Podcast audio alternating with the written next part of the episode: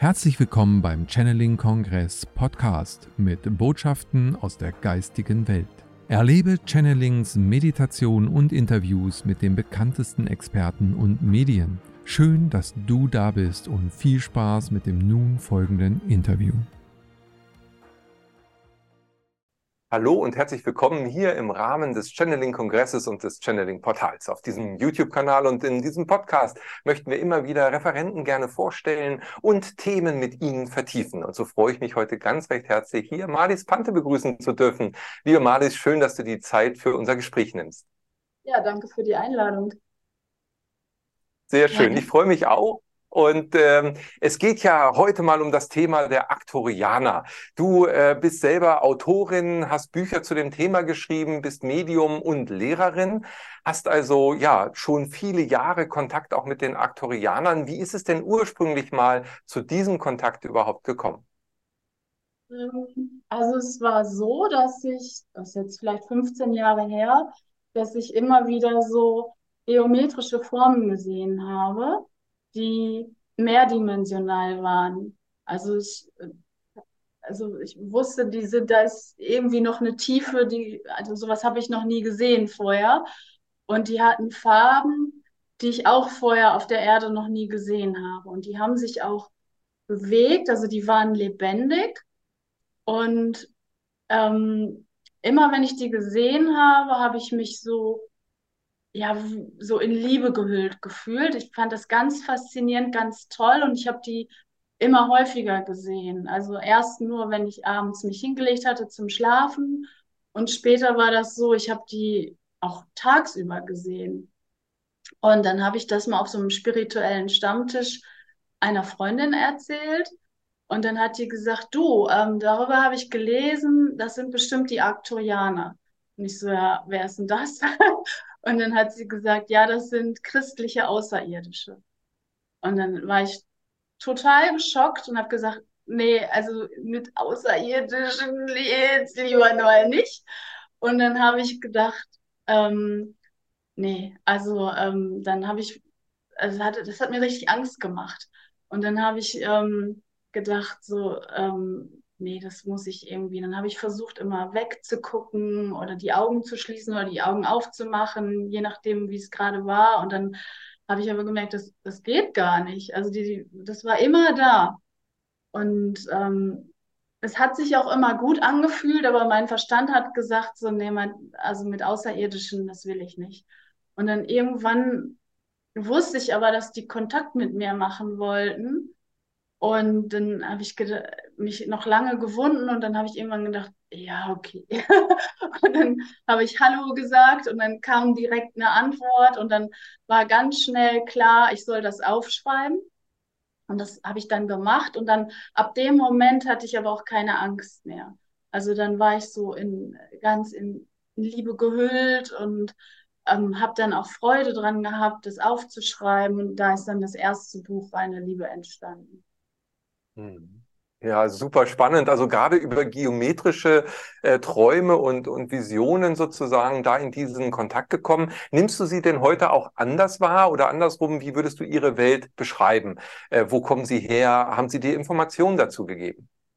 Also ähm, diese geometrischen Formen sind nur eine Form der Kommunikation. Also die Aktorianer sind nicht diese Formen. Das war aber war mir dann damals schon sofort klar. Und sie kommunizieren halt unter anderem über geometrische Formen. Und ähm, ich nehme sie heute wahr, also ich kann sie auch sehen, wenn ich äh, das möchte. Dann, also ich denke immer, ich sehe so ähnlich aus. Also die haben halt lange blonde Haare, sind schlank und sehr groß. Und ähm, manchmal denke ich so, ja, eigentlich, wenn ich so zeichnen würde, denke ich so, ja, ein bisschen so wie ich. Das finde ich ein bisschen spooky. Also mir erscheinen sie halt so. Und ähm, es gibt einen, der ist, also ich nenne den Arkti, der ist ähm, wie so ein Jugendlicher, der hat dunkle Haare. Und den sehe ich aber nur, wenn ich Auto fahre, dann sitzt der immer neben mir. Und äh, wie so ein, als, der kommt mir so vor, als ob der so ein Praktikum als Aktorianer macht. Noch, der ist noch gar nicht so weise, und ja, der ist dann irgendwie dabei. Aber wenn die mit mir reden, dann höre ich die schon also in meiner Sprache. Also ich, ich verstehe wörtlich, was ich aufschreiben soll.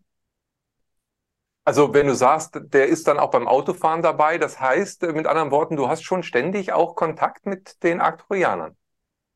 Ähm, ja, also die drängen sich auf, wenn ich wieder ein Buch schreiben soll. Und meistens sind die aber so freundlich und warten, bis ich im Leben wieder ein bisschen Zeit habe. Aber es gibt immer so, die sagen schon so, jetzt in den nächsten Ferien fängst du aber wieder an. So. Und ähm, die lassen mich aber, also mein Leben hat sich schon paar Mal grundlegend verändert, wo ich dann umziehen musste und im Außen viel änder geändert habe, dann lassen die mich auch in Ruhe.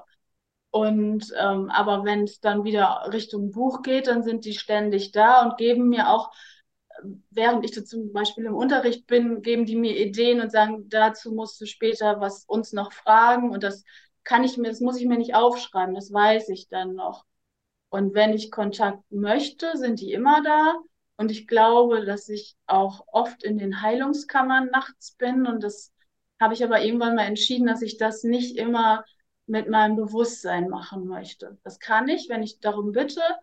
Und äh, beim ersten Buch war ich immer mit dem Bewusstsein da, aber ich denke, dass ich da nachts häufig bin. Hm. Du hast gerade von den Heilungskammern gesprochen. Was ja. ist daran das Besondere? Wie nimmst du die wahr? Und äh, ist das auch eine Spezialität eben der Aktorianer, sich um Heilung zu kümmern? Ja, also die Aktorianer sind da, um uns zu heilen. Also es geht körperlich und auch äh, was die Seele angeht. Und das inkarnationsübergreifend. Also die können auch ähm, Codes und Implantate entfernen, die wir aus anderen Leben haben. Und also als ich das erste Mal, das war während des ersten Buches, mit in die Heilungskammern gegangen bin, das war bewusst. Und da haben die mich mit auf ein Schiff genommen. Und das erste Mal, als ich auch mit auf dieses Schiff ging, konnte ich diese Treppe zu diesem Schiff nicht hochsteigen. Ich habe nur geweint und hab, daher hatten da so einen Hocker schon extra hingestellt, habe mich auf den Hocker gesetzt und ich habe nur geweint, geweint, geweint, geweint. Und ähm, da war klar, okay, ich habe Erinnerungen an Raumschiffe, wo man mir nicht gut gesonnen war. Und dann haben die so sich im Kreis aufgestellt und es war nur Liebe. Und habe ich mich dazugestellt und wusste ich so, oh, hier ist Liebe.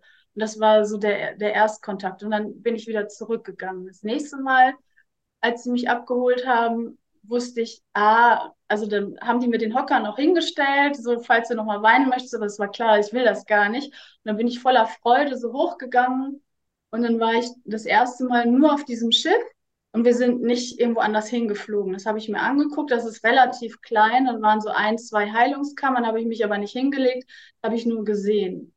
Und dann das nächste Mal war klar, jetzt heben wir auch ab und dann ähm, war ich mit auf diesem Schiff und dann sind wir geflogen und dann sind wir zu einer Raumstation der Aktorianer geflogen. Und die haben viele Raumstationen. Eine ist zum Beispiel vor unserem Mond und die ist ein Viertel so groß wie die Erde. Und da sind unzählige Heilungskammern für Seelen, die nachts da in die Heilung gehen. Und man sagt, dass alle, die mal Kontakt mit den Aktorianern haben, da nachts auch hingehen und die meisten halt nicht bewusst. Und ich hatte halt das Glück, dass ich bewusst da mit hingegangen bin und dann habe ich mir die Heilungskammern angeschaut. Also es gibt Heilungskammern, die sehen ein bisschen so aus, wie man sich so einen medizinischen Raum vorstellen würde, also mit einer Liege, alles ganz weiß. Und da wird man hingelegt und normalerweise hat man halt kein Bewusstsein und dann werden Implantate und Codes entfernt. Und dann gibt es halt noch ähm, so, ja, das sind wie so heilige Hallen, so Christ Kristallhöhlen, ähm, nicht so Seele. Und das sind so besondere Steine drumherum. Und wenn man dann in so eine Kammer geht, ist das wie eine Schule für die Seele, wo einfach, ohne dass man es mit dem Verstand macht, das Wissen implantiert wird oder dass wir einen Zugang bekommen zu noch mehr Wissen. Und das passiert in diesen Kammern und das ist ganz heilig, ganz sakral und ähm, das ist wunderschön. Mhm.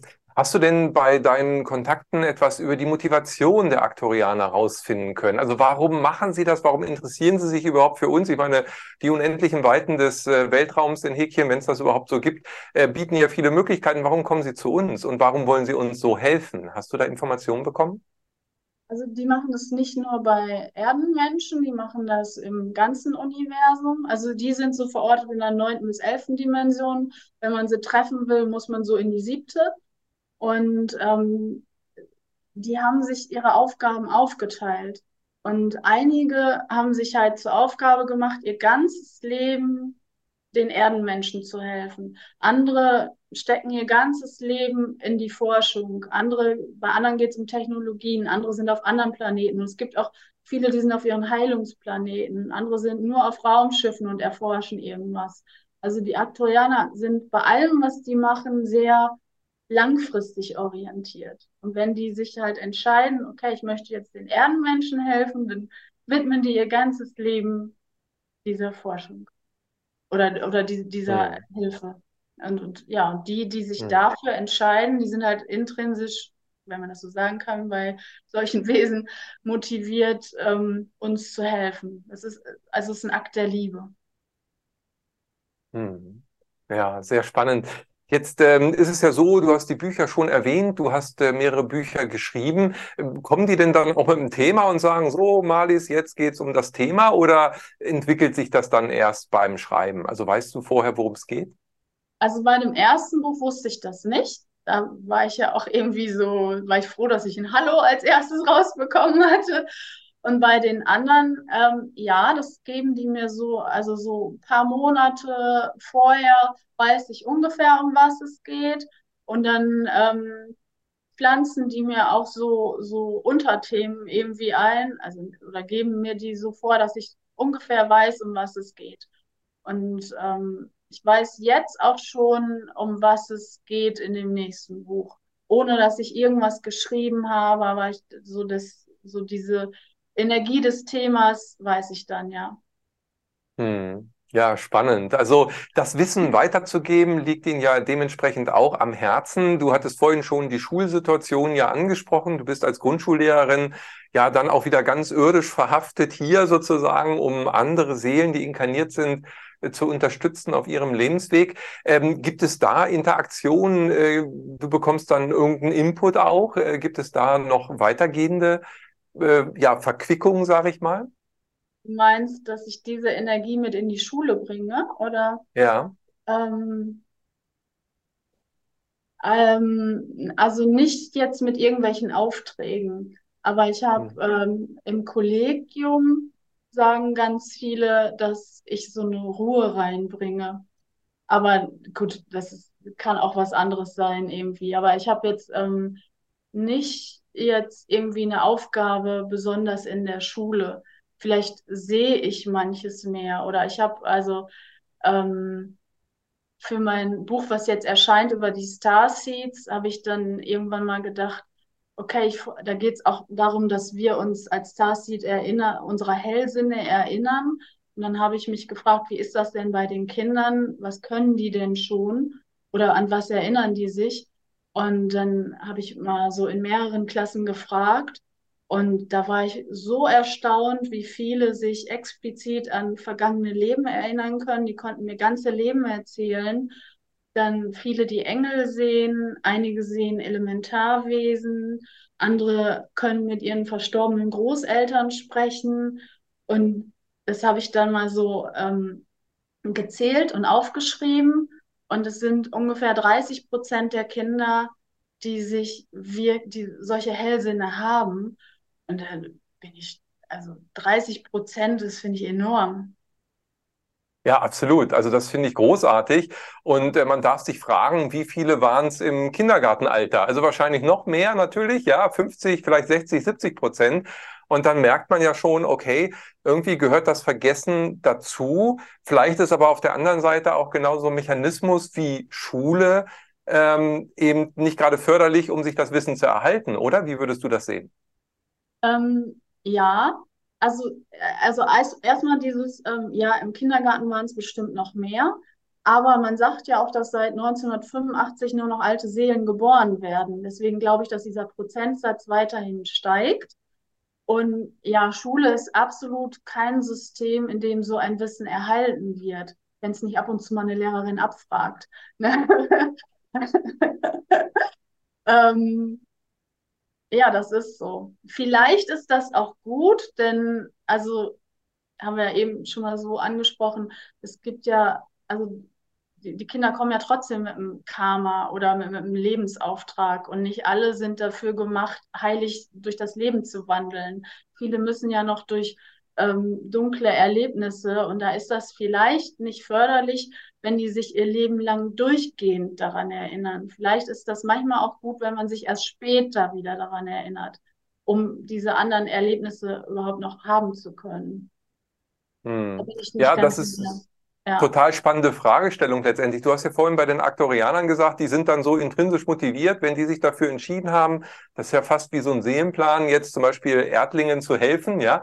Ähm, Dann ist die Frage jetzt natürlich klar, wenn so eine Seele inkarniert hier, dann aber in so ein menschlich gemachtes System, was man durchaus hinterfragen sollte aus meiner Sicht, äh, reingepresst werden, ähm, dann, ja klar, kann man sagen, das ist wichtig für diese Erfahrung, weil das hat, haben sie sich vielleicht so ausgesucht. Aber die Frage ist natürlich auf der anderen Seite auch, was würde sich intrinsisch dann entwickeln, wenn man das Korsett so nicht eng anziehen würde, sondern eine Schule 2.0 äh, auf den Weg bringt, wo es mehr um Erfahrungsräume, Entwicklungsräume geht und nicht darum, äh, Wissen in sich reinzutrichtern, von dem man 80 Prozent nicht braucht und die Hälfte sowieso nicht stimmt.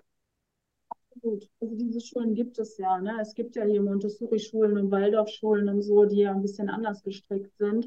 Und es gibt, also auch dieses konventionelle System Schule bricht ja ein bisschen auf durch Freiarbeit und so. Also das sowas dauert ja immer sehr, sehr lange, solche Prozesse, aber es ist, glaube ich, allen im Schulsystem klar, dass das Korsett, so wie wir es jetzt, also Schulen sind ja auf dem Beispiel von Kasernen entstanden. Und dass das nicht mehr funktioniert und dass das irgendwann zerbricht, das ist, glaube ich, jedem, der im System ist, klar. Und dass dann neue Ideen herkommen, ist auch klar, nur sowas dauert halt extrem lang. Hm. Ja, also umso wichtiger, sich vielleicht auch da als Gemeinschaft, also als Gesellschaft äh, oder Eltern, wie auch immer, drum zu kümmern. Du hast ja so ein paar Beispiele schon genannt. Das sind ja dann allesamt ähm, Privatschulen, wo es schon ein großes Engagement auch finanzieller Natur bedarf, um seinen Kindern sowas angedeihen zu lassen. Ähm, und letztendlich, wenn wir den Staat sehen als Instrumentarium, die Gemeinschaft oder die Gesellschaft äh, zum Wohle aller zu entwickeln, dann dürfen wir jetzt vielleicht wirklich größer denken und genau solche Prozesse doch äh, nachhaltiger anstoßen und vehementer vor allem, weil irgendwas scheint das ja eher zu blockieren. Also ich habe immer wieder den Eindruck, dass es Kräfte gibt, die ja genau sowas wollen und vielleicht sogar noch viel mehr nimmst du sowas wahr? Du hast gesagt, auf der einen Seite bricht es auf, auf der anderen Seite merke ich aber auch Einflüsse wie äh, Genderdiskussion, Frühsexualisierung in Kindergärten. Also das sind ja alles Themen, die man sich als Eltern, also als normale Eltern würde ich jetzt mal sagen, die es gut mit dem Kind meinen, nicht unbedingt wünschen würde.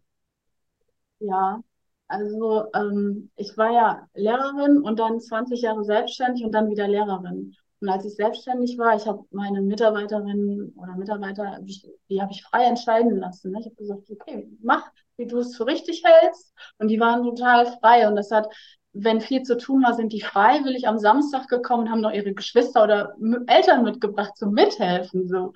Und die waren halt richtig motiviert. Und so bin ich auch erst wieder in die Schule zurückgegangen und habe viele Dinge einfach dann entschieden, weil ich dachte, ja, normaler Menschenverstand. Und ich bin so oft ausgeblockt worden. Ähm, und dass ich, also jetzt nach einigen Jahren wieder in der Schule merke ich so, okay, ich muss nach jedem Pups fragen. Es ist nicht alles erlaubt. Und ähm, es gibt ganz starre Regeln und es kommt immer mehr irgendwie. Und es ist so ein System, wo wir wirklich ähm, gezwungen sind, vieles ganz, ganz starr zu machen und wo auch dokumentiert werden muss, ähm, ja, hat stattgefunden, hat nicht stattgefunden, hat dann stattgefunden mit dem Lehrer, mit dem Schüler, also so. Und da sich rauszuziehen, ist ähm, an manchen Stellen möglich, aber nicht immer. Also man kann vieles so ein bisschen, also ich gucke immer, ich will immer im Sinne der Kinder handeln. Das ist für mich oberste Priorität unter diesem Deckmantel, was wir alles müssen. Und das kommt, glaube ich, dann wirklich auf den Lehrkörper an, ähm, äh, wie streng er das dann durchzieht.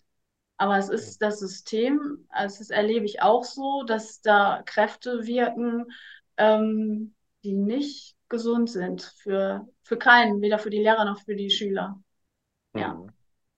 Hast du denn aus dem Kreise der Aktorianer zu dem Themenbereich auch Informationen bekommen? Also äh, wie machen die das?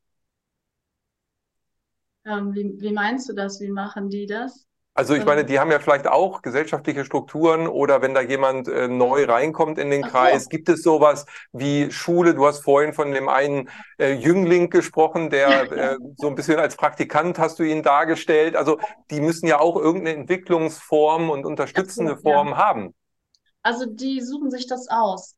Also wenn die eine Neigung spüren, dann dürfen die in den Kreis derer, die das praktizieren. Wenn die sagen, ich will Forscher werden, dann gehen die zu den Forschern. Und wenn die, die wissen das aber auch, die haben eine ganz hohe Klarheit, die müssen sich nicht ausprobieren, die wissen, okay, ich möchte jetzt Erdlingen helfen oder ich möchte Forscher werden oder so. Also die, die probieren sich nicht so aus.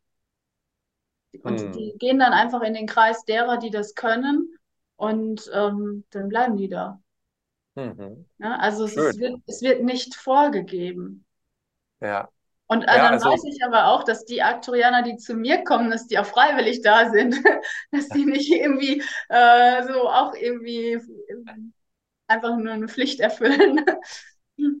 Was ja schon mal eine gute Voraussetzung ja. ist, dass es jemand mit Herz und Seele, sage ich mal, also mit Liebe und Hingabe dann auch ausführt. Und so ja. äh, kommt das ja auch rüber, das Wissen der Aktorianer, sehr liebevoll, sehr mitfühlend. Und ähm, aber ich sag mal so, ähm, wenn man deine Channelings äh, verfolgt, äh, dann merkt man auch, deine Verbindung zu ihnen ist schon sehr locker, sehr herzerfrischend und die können auch richtig humorvoll, die können aber auch mal einen Arschtritt geben. Ja, also die, ähm, also die haben ja so vermittelt, die mögen das auch gar nicht, dass wir so, so eine große Ehrfurcht haben.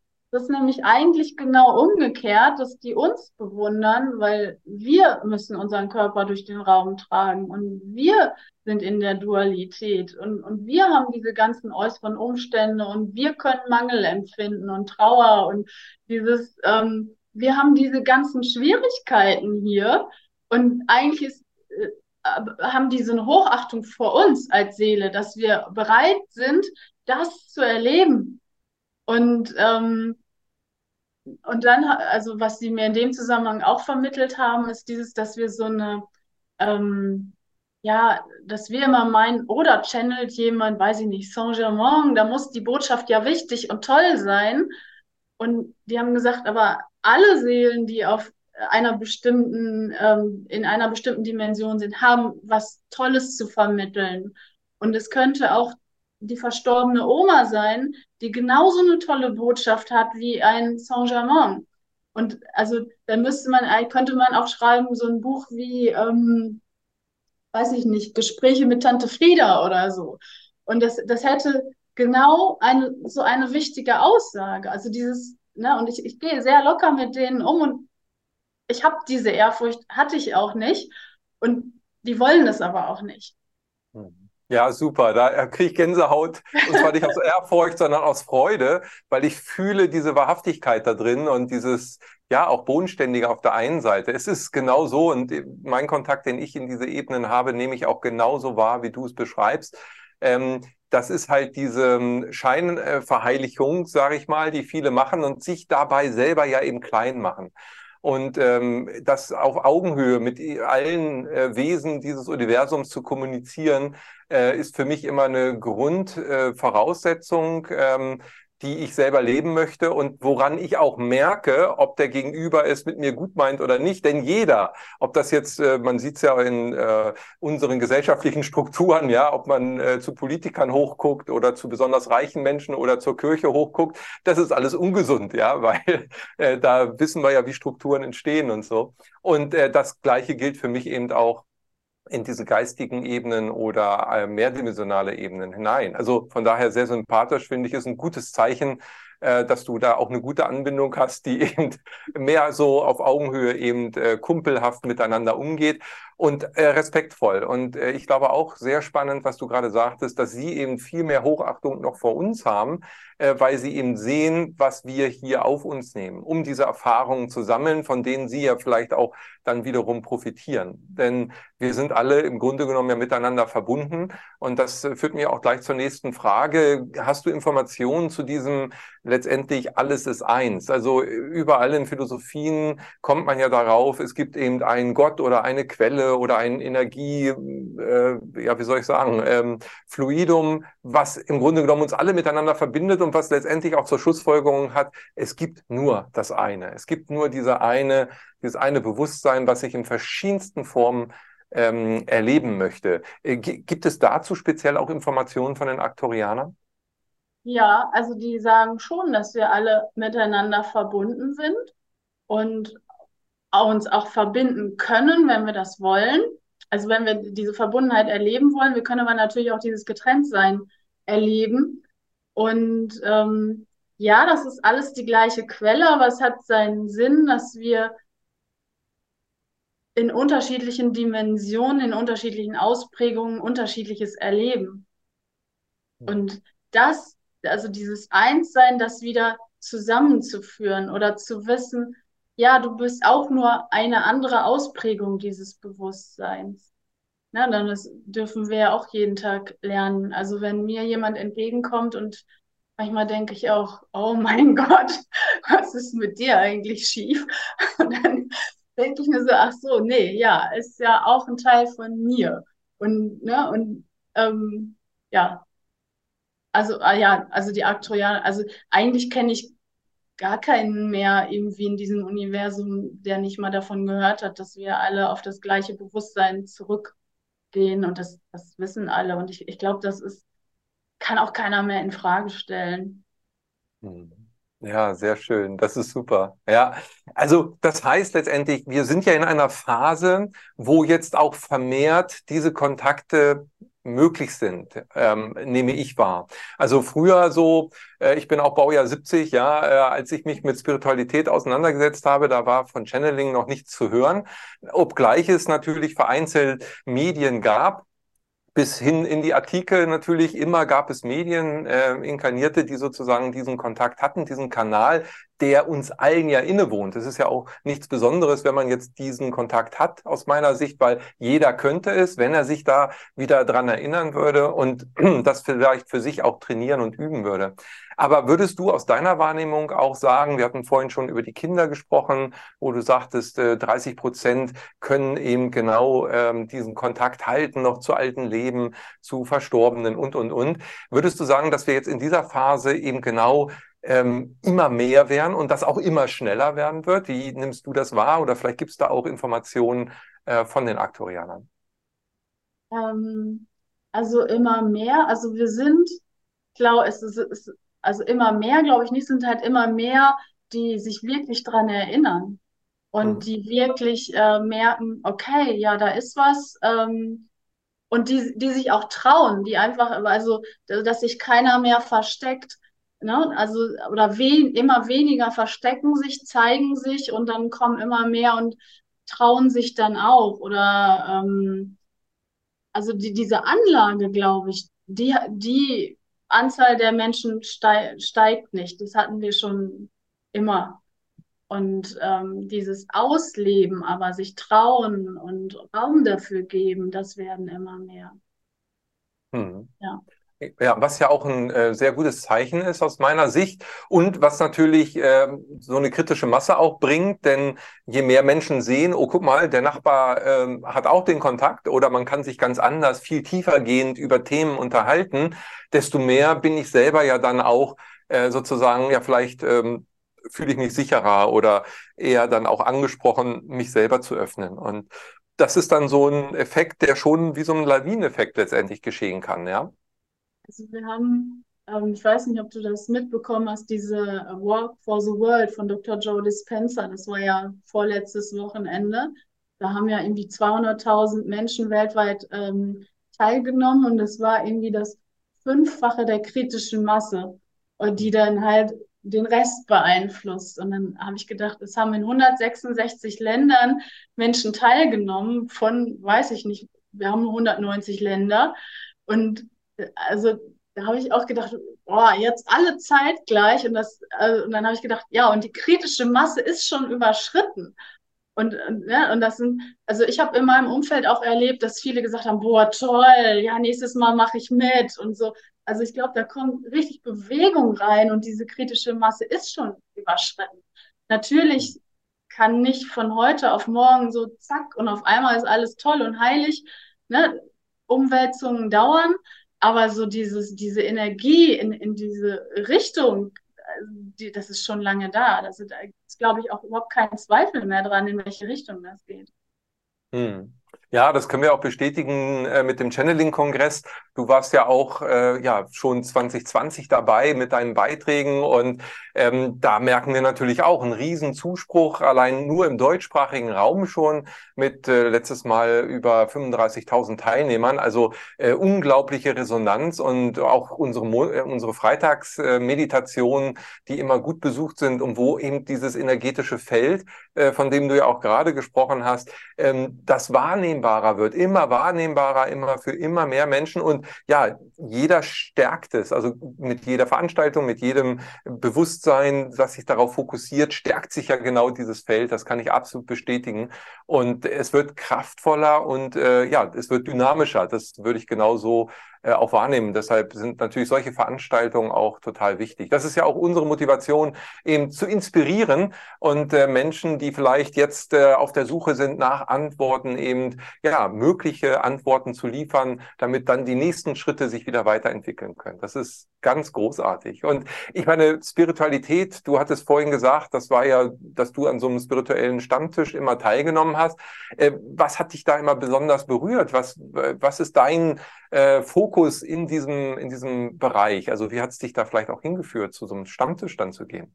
Um, ähm, damals war das hier von Ella Kensington. Ich war auf diesen Bodo Delitz Ella Camps immer und äh, da um, um ihn herum haben sich dann so Stammtische gebildet. Und äh, meine, mein Hauptinteresse war schon immer Manifestation und Schöpferkraft. Also passt jetzt genau zum diesjährigen Thema des Channeling-Kongresses, weil ich das einfach super faszinierend finde, dann im Laufe des Lebens zu erkennen, oh, das habe ich gemacht. so, wo man das überhaupt nicht wahrhaben will, dass man irgendwie Schleifen gedreht hat und Mist erschaffen hat und dann irgendwann wird einem klar, oh wow, ja, okay. Ne? Ich hatte vielleicht dann die Anlagen dazu, das so zu machen, aber schade. und, ähm, und dann auch zu beobachten, Menschen, also ich habe eine Freundin, bei, bei die rede ich auch in dem Beitrag zum Channeling-Kongress, die hat halt einfach raus, ne? Wie die ihr Leben manifestiert. Und also ich kann das auch gut, aber die hat die so irgendwie da in der Superlative. Und ich finde es faszinierend zu beobachten über die Jahre, wie einfach jemand sich aus dem größten Mist einfach mit, mit Methoden, also wo man nicht in der äußeren Welt agiert, sondern im Innen was macht, im Außen so einen Erfolg haben kann und, und so, so ein Leben erschaffen kann, von, was man sich gar nicht ausdenkt, was viel besser ist als ausgedacht. Und all diese Methoden und, und diese Erfolgsgeschichten, die finde ich so faszinierend, das, also das beeindruckt mich immer. Bei mir, ich bin dann manchmal auch total überrascht, wo ich denke so, huch, oh, hat ja geklappt. und ähm, also ich spreche für mich, so wenn ich so ähm, irgendwie am Arbeiten bin, ratter, ratter, ratter, ratter, und dann muss ich dies noch und das noch und dann verliere ich das auch manchmal. Und aber dann mich wieder zu besinnen und zu sagen, ach, ich habe ja hier noch eine ganz andere Kraft. Das, ich finde das mega faszinierend. Hm. Ja, absolut. Also das Thema in diesem Jahr ist auch so passend, wie es gar nicht hätte anders sein können.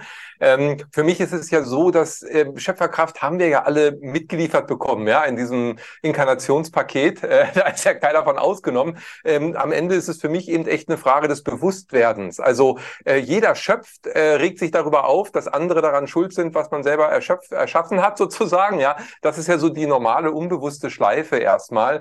Ähm, damit einhergehend ist ja dann noch leider leider Gottes eben auch systembedingt diese Abgabe der Verantwortung. Na, der andere wird das schon richten, die Gesellschaft, der Politiker, wer auch immer. Damit mache ich mich ja letztendlich, ähm, ja, ähm, beraube ich mich selber meiner Möglichkeiten und dieser Schöpferkraft, die eben bewusst einzusetzen. Also ähm, hast du im Laufe dieser Wahrnehmung oder dieser Erfahrung der Schöpferkraft auch gemerkt, äh, dass eben dieses Bewusstwerden, dass du Schöpferin bist in deinem Leben, für dich so der Key war, wie das bei mir war? Ja, und erstmal ähm, hat mich das total frust, also im, im, ersten, in der ersten Zeit war ich ganz, war ich eigentlich echt empört weil ich ja nicht mehr, also ich konnte ja nicht mehr in der Opferrolle bleiben, also ich konnte ja niemandem mehr die Schuld geben und auch nicht so, ja, hätten meine Eltern mehr Geld gehabt und wäre alles und hätte meine Mama das anders gemacht, dann und wäre mein Bruder und so und dann ne, so diese ganze Latte und dann habe ich gedacht, ah, das ist schon doof. Also eigentlich bin ich es gewohnt, ähm, dass ich nicht schuld bin jetzt gerade. Und also das erstmal fand ich das doof. Also es war, das war erstmal schwierig anzunehmen, ähm, dass das ich gemacht habe. Und sei es nur, in, indem ich Muster weitergeführt habe.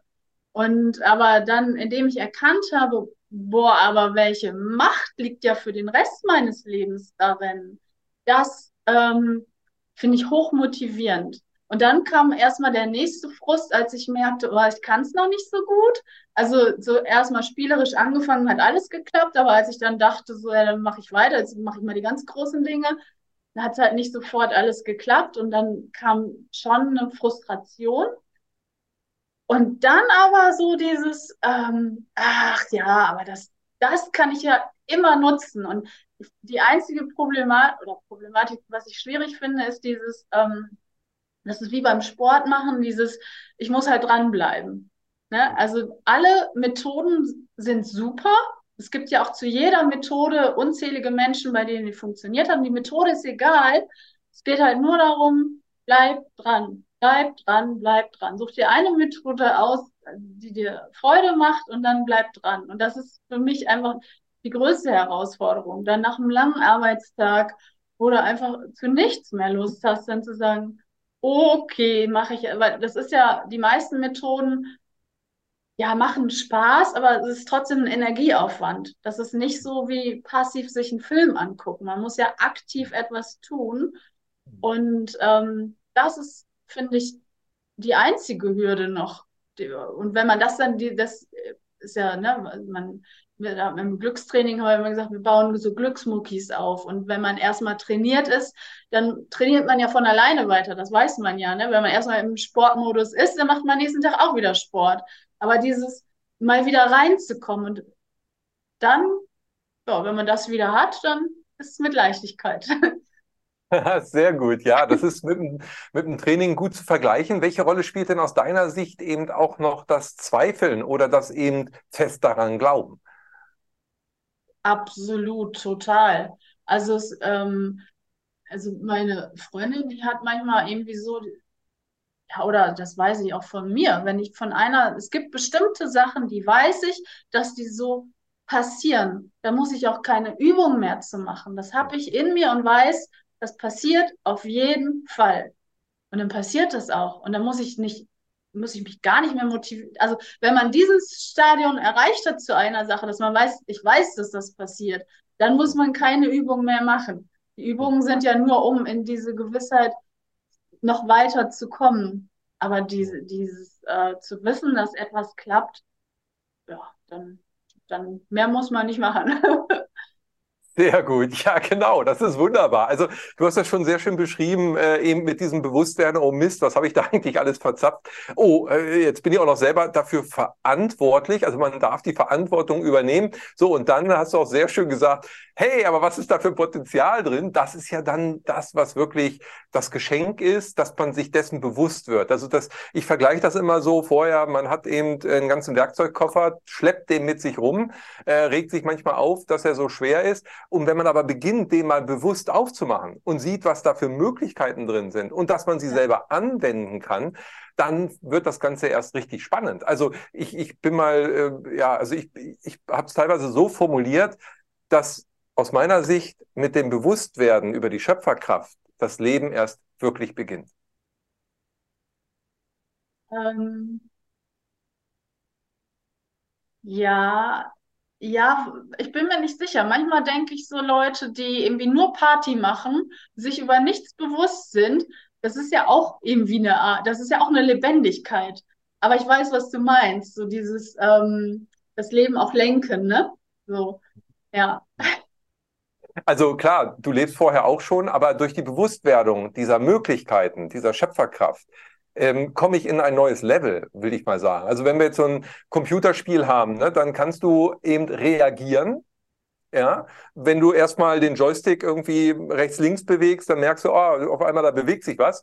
Vorher, bevor du den Joystick gar nicht entdeckt hast, äh, denkst du, oh, es rauscht alles vorbei, Game over, ne, so. Und plötzlich merkst du, du hast einen Joystick und jetzt hast du sogar noch einen Knopf, wo du springen kannst und so weiter. Und das äh, meine ich damit, ja. Also klar, ja. man ist schon hier irgendwie anwesend auf dieser Erde, aber vielleicht eher noch im Tiefschlaf oder betäubt. Das ist natürlich auch eine lustige Sache vielleicht und der gesamte Prozess ist ja auch das, was man vielleicht in diesem Rahmen dieser 3D-Matrix als Schöpfung bezeichnen könnte. Also eintauchen in das tiefe Vergessen der Unwissenheit sozusagen und dann das Auftauchen, in dem wir uns vielleicht jetzt gerade befinden, äh, eben immer mehr zu erkennen, ho, holla, da oben gibt es noch was, was leuchtet und neben mir ist Wasser, ach, und ich bin jemand, der sogar Schwimmbewegungen machen kann. Also das heißt, hier entwickelt sich eine ganz neue Spielebene, ja. Äh, ich äh, muss nicht mit Angst ähm, irgendwie in die Stadt fahren, dass ich äh, einen Parkplatz kriege, sondern ich fahre mit Freude hin und parke vor der Tür, wo ich immer parke, ja. Also das heißt, es entwickeln sich neue, ähm, neue Möglichkeiten. Das heißt nicht, dass alles jetzt auf einmal easy äh, ist, äh, so, sondern es gibt natürlich neue Herausforderungen, aber ich kann sie mit anderen Werkzeugen letztendlich bearbeiten. Das, das meine ich so. Es wird tiefer. Ne? Also wie Gorch Fox sagte, du kannst dein Leben nicht ver verlängern, du kannst es auch nicht verbreitern, aber du kannst es eben vertiefen. Ja, du kannst viel tiefer, noch bewusster wahrnehmen. Also ich nehme auch zum Beispiel ein Werkzeug wahr, das ist Dankbarkeit. Ja, ja äh, mit, mit alleine mit dem Werkzeug Dankbarkeit habe ich mein Leben so intensiv vertiefen können, äh, dass ein Sonnenuntergang mich zu Tränen rühren kann und ich einen ganzen Tag äh, sozusagen gewinnen kann, nur mit dieser Dankbarkeit den Sonnenuntergang sehen zu können. Weißt du, was ich meine? Da stimme ich dir absolut zu. Ja. Und ähm, also es gibt manchmal ähm, muss, muss ich das so bewusst machen, dass ich so, ah, okay, ich habe ein Auto, ich habe eine Ausbildung und ähm, manchmal bin ich aber auch in so Stimmungen, also zum Beispiel, wenn ich faste, Ne, dann komme ich so, dann, dann geht so dieses irdische, was ich nicht zu mir nehme, ist auch sonst weg. Dann habe ich so, also das hatte ich neulich und dann habe ich so gemerkt, so, boah, ich bin den ganzen Tag in so einer Dankbarkeitsstimmung. Und das macht so selig. Und dann bin ich für alles so, ohne dass ich es mir richtig bewusst mache, ich bin einfach so dankbar für alles, was ich sehe, was ich um mir habe, für, für jeden Pulli, den ich gerade anziehe. Das ist so, es ist dann so, so eine Dankbarkeit, die ich nicht extra machen muss. Die habe ich dann so in mir. Das, das ist toll. Hm. Ja, das ist total erfüllend. Und das sind für mich eben genau auch Werkzeuge, die immer, je bewusster ich sie wahrnehme, äh, wertschätzen kann dadurch, desto kraftvoller kann ich natürlich auch in meine Schöpferkraft kommen, weil ich eben weiß, hey, ja, das sind alles äh, Möglichkeiten, hier etwas Neues zu gestalten. Und am Ende ja, am Ende, was ist vielleicht für dich oder auch aus Sicht der Aktorianer eigentlich das Ende? Hat das Ganze hier ein Ziel oder ist das eine Endlosschleife? Also, es geht immer weiter. Also, es geht für jede einzelne Seele, ist es so, dass die immer weiter sich entwickelt, entwickelt, entwickelt in immer höhere Dimensionen, immer mehr Bewusstsein und so weiter. Aber es kommen auch immer welche nach, die wir sag jetzt mal unten, wenn wir von oben, wenn wir jetzt so polar reden, ähm, wieder anfangen und, und wieder hochgehen. Und ähm, dann, wir erleben dann, wenn wir oben sind, immer mehr Einheit, immer mehr Bewusstsein, aber das ist ein Endlosprozess. Also es ist nicht dieses, ja, und dann ist dann irgendwie die 138. Dimension und dann bist du fertig. dann gibt es halt noch eine 139. Ja, also es geht immer weiter. Ich, ich vermag mir das dann gar nicht mehr vorzustellen, wie es dann sein könnte. Aber es ist, ähm, die Aussage ist, es geht immer weiter. Mhm. Aber würdest du schon sagen, wenn wir jetzt von Wiedergeburt in dieser 3D-Matrix sprechen, dann ist das ja so ein Zirkel für sich, also Reinkarnationsschleife als eines. Ähm, sagen die Aktorianer darüber etwas aus, wie sie in ihren Zyklus gekommen sind? Also, weil das ist ja schon, du sprachst vorhin von ähm, der, ich weiß gar nicht, siebten oder achten Dimension. Ähm, das heißt, das ist ja eine andere Form des Daseins, der ja, der Schöpfungsebene, ähm, steht uns das auch offen dann und steht uns das bevor? Oder bleiben wir eben wie so eine Lavalampe, die immer in sich, äh, also in der Mitte aufsteigt, weil es warm ist und an der Seite wieder runterfällt? Also es, es gibt ja ganz viele Menschen, die sagen, oh, das ist jetzt ja das letzte Mal auf, auf der Erde, ne? So irgendwie, so, es gibt ja extrem viele, die das sagen.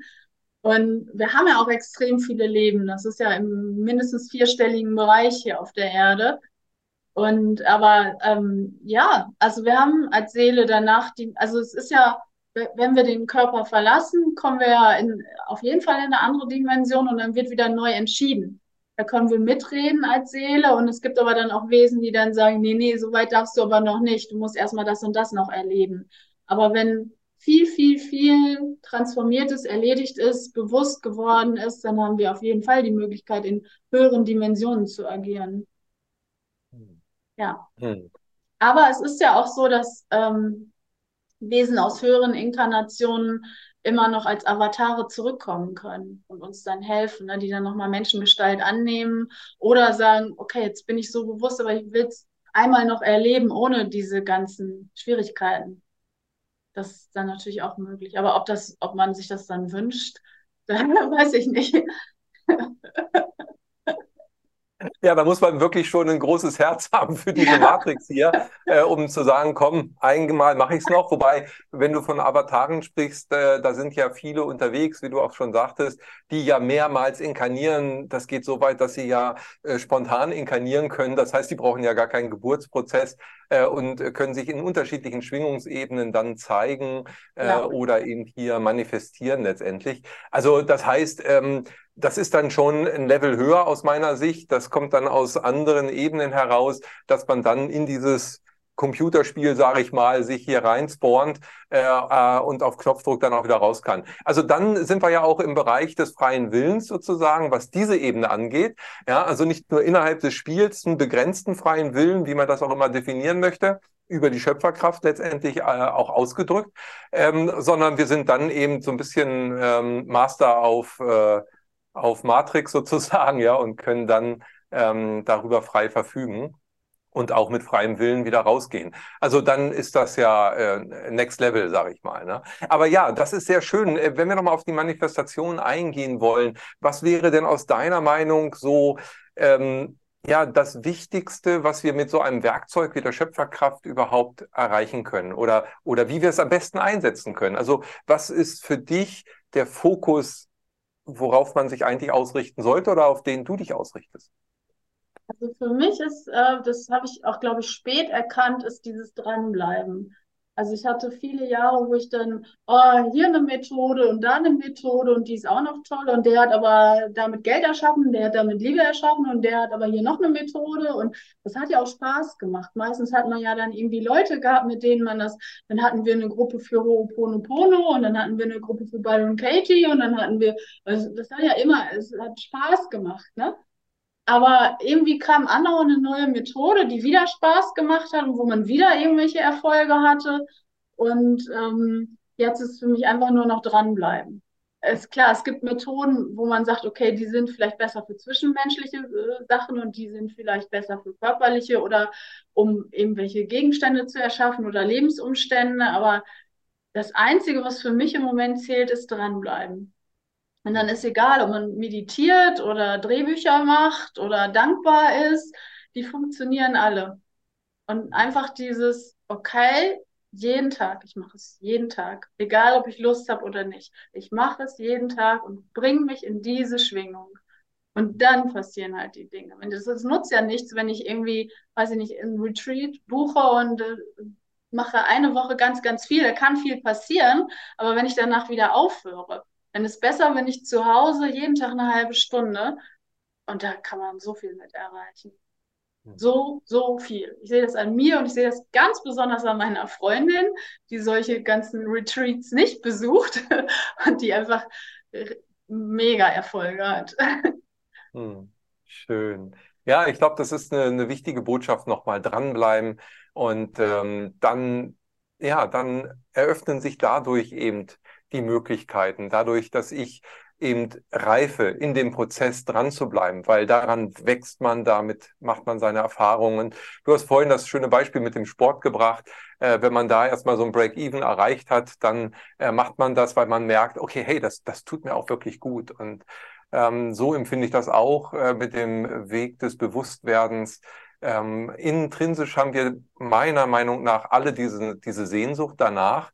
Ähm, und ja, versuchen verschiedenste Wege auszusuchen, wobei viele Wege vielleicht auch mehr ablenken, als sie uns zu einem Ziel führen. Aber das am Ende sind sie sicherlich wertvoll für jeden Einzelnen, aber wenn man dann sich darauf konzentriert, dran zu bleiben an einem oder an äh, ja einfach auch nur diesem Sein ähm, zu folgen, diesem bewussten Sein, dann ähm, eröffnen sich eben genau diese Felder, wo wir alle eine Sehnsucht nach haben. Einheitserfahrungen, Glückseligkeitsmomente und äh, dann vielleicht auch am Ende eben ja das Aufsteigen die, das Erwachen, so wie uns das immer wieder auch prophezeit wird. Wenn du jetzt in deine nahe Zukunft schaust, du hast vorhin schon von einem neuen Buch gesprochen, die Aktorianer, mit denen schreibst du gerade wieder. Äh, was kommt da auf uns zu? Kannst du uns schon ein bisschen Eindruck geben? Ähm, also das, was jetzt im November erscheint, da geht es um, ähm, dass wir als Starseeds erkennen, äh, uns an unsere Hellsinne erinnern. Darum geht es da. Und ähm, ja, das nächste will ich noch nicht verraten. Ist das okay? Ja, das ist absolut okay, natürlich. Dann, dann erhältst du die Spannung. Aber erstmal haben wir natürlich das Buch über die Starseeds, ähm, wo ja immer mehr bewusst wird, immer klarer auch wird am Ende, äh, wer ist hier nicht außerirdisch, würde ich mal sagen. Ja, also äh, jeder, der in diesem Spielfeld spielt, kommt von irgendwo her. Die Seelen sind äh, keiner Nationalität oder einem Planeten zuzuordnen in erster Linie, sondern das sind äh, Zwischenstation aus meiner Sicht. Von daher, ja, jeder von uns hat eine Verbindung in die Sternenwelt zu den Starseeds. Deshalb ist es auch für mich so eine ganz natürliche äh, Verbindung, die, wie du sie lebst, äh, eben zu den Aktorianern, die ja sicherlich auch nicht zufällig ist. Ich vermute auch, dass es kein Zufall ist. ja. Wenn du sie auch so ähnlich schon wahrnimmst, wie du selber aussiehst.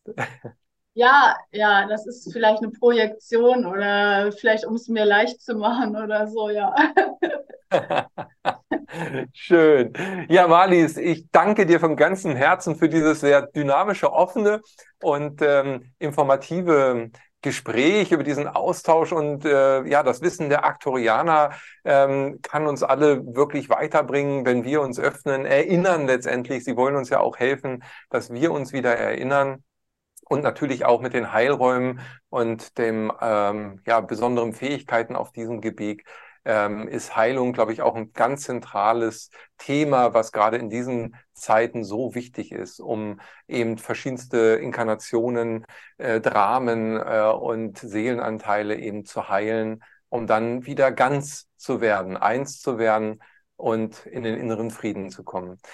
So danke ich dir für dieses Gespräch und ich danke dir auch von ganzem Herzen für dein Sein und für dein Wirken und dass du das auch mit so viel Humor, mit so viel Begeisterung und Bodenständigkeit umsetzt. Das ist mir auch immer eine Herzensfreude, weil es ist eben nichts, ähm, was angebetet werden äh, muss oder vergöttert werden äh, muss, sondern es ist etwas ganz Normales, mit dem jeder von uns eben in Verbindung kommen kann, wenn er denn das möchte.